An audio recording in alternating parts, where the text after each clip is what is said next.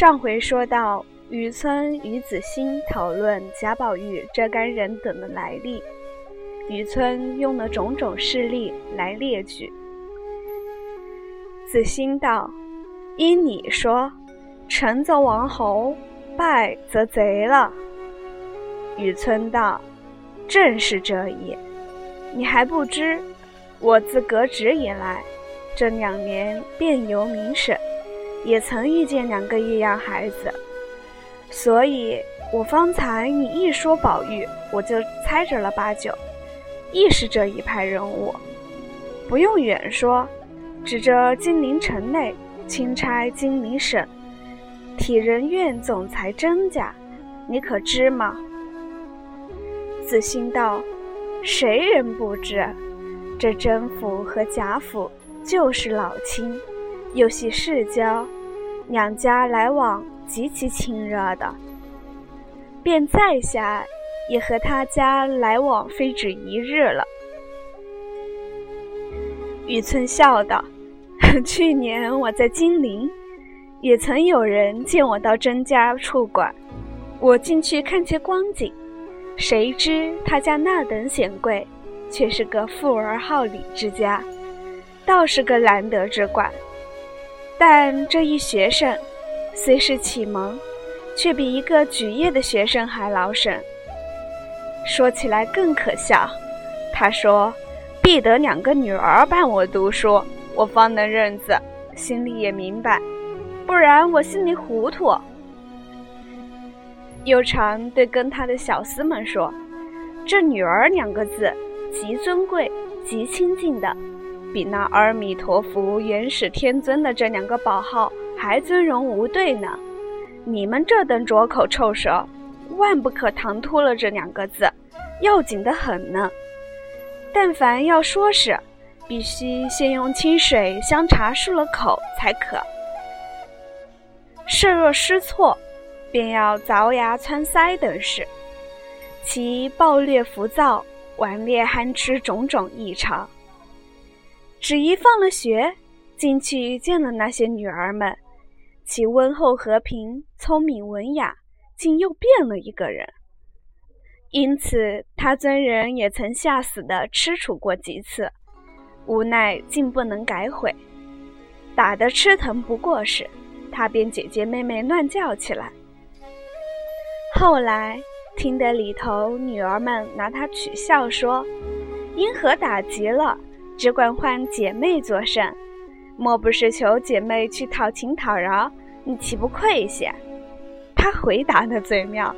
他说：“疼疾之时，想叫姐姐妹妹怎样，或可解疼，也未可知。因叫了一声，便果决不疼了。遂得了秘方，每疼痛之极，便连叫姐妹起来了。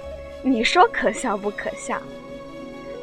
也因他祖母溺爱不明，每因孙辱师则子，因此我就辞了馆出来。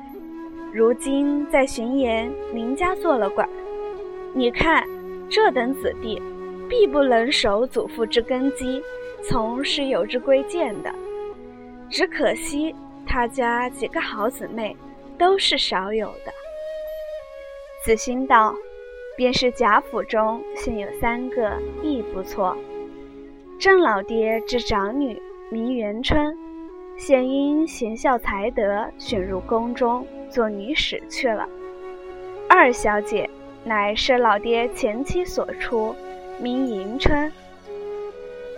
三小姐乃郑老爹之庶出，名探春。四小姐乃宁府真爷之胞妹。名唤惜春，因史老太夫人极爱孙女，都跟在祖母这边一处读书，听得个个不错。雨村道，更妙在甄家之风俗，女儿之名亦皆从男子之名命字，不似别家，另外用这些春、红、香、玉等燕字的，何得贾府？亦落此俗套。子欣道：“不然，只因现今大小姐是正月初一所生，故名元春。愚者方从了春字，上一辈的却也是从弟兄而来的。现有对着，目今你贵东家灵公之夫人，即荣府之正少二公之胞妹。她在家时名唤贾敏，不幸事，你回去细访可知。雨村拍案笑道：“怪道这女学生。”读这番书中有“名字，她皆念作“密”字，每每如是。写字时，若遇着“名字，又减一二笔，我心中就有些疑惑。今听你说，是为此无疑。怪到我这女学生，言语举止命是一样，不与近日女子相同，多是其母必不凡。方得其女，今之为荣府之外孙，又不足含矣。可伤其母上月竟亡故了。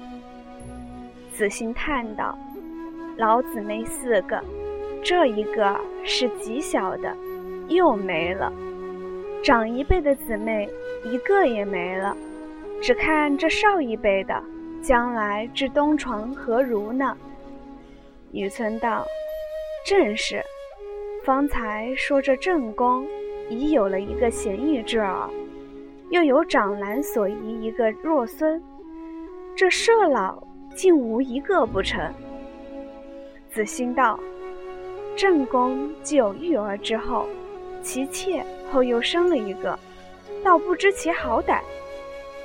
只眼前现有二子一孙，却不知将来如何。”若问那社公，也有二子，长子名贾琏，今已二十来往了，亲上做亲，娶的就是郑老爹夫人王氏之内侄女，今已娶了二年。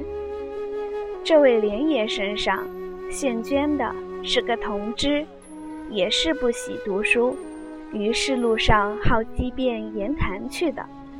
所以如今只在乃叔郑老爷家住着，帮着料理些家务。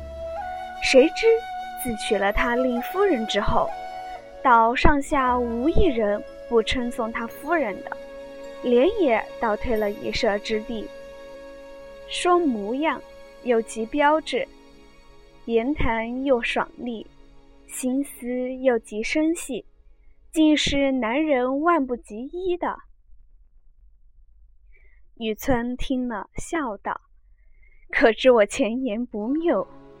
你我方才所说的这几个人，都只怕是那正邪两副而来一路之人未可知也。”子欣道：“邪也罢，正也罢，只顾算别人家的账，你也吃一杯才好。”雨村道：“只顾说话，竟多吃了几杯。”子欣笑道：“说着别人家的闲话，正好下酒，既多几杯，何妨？”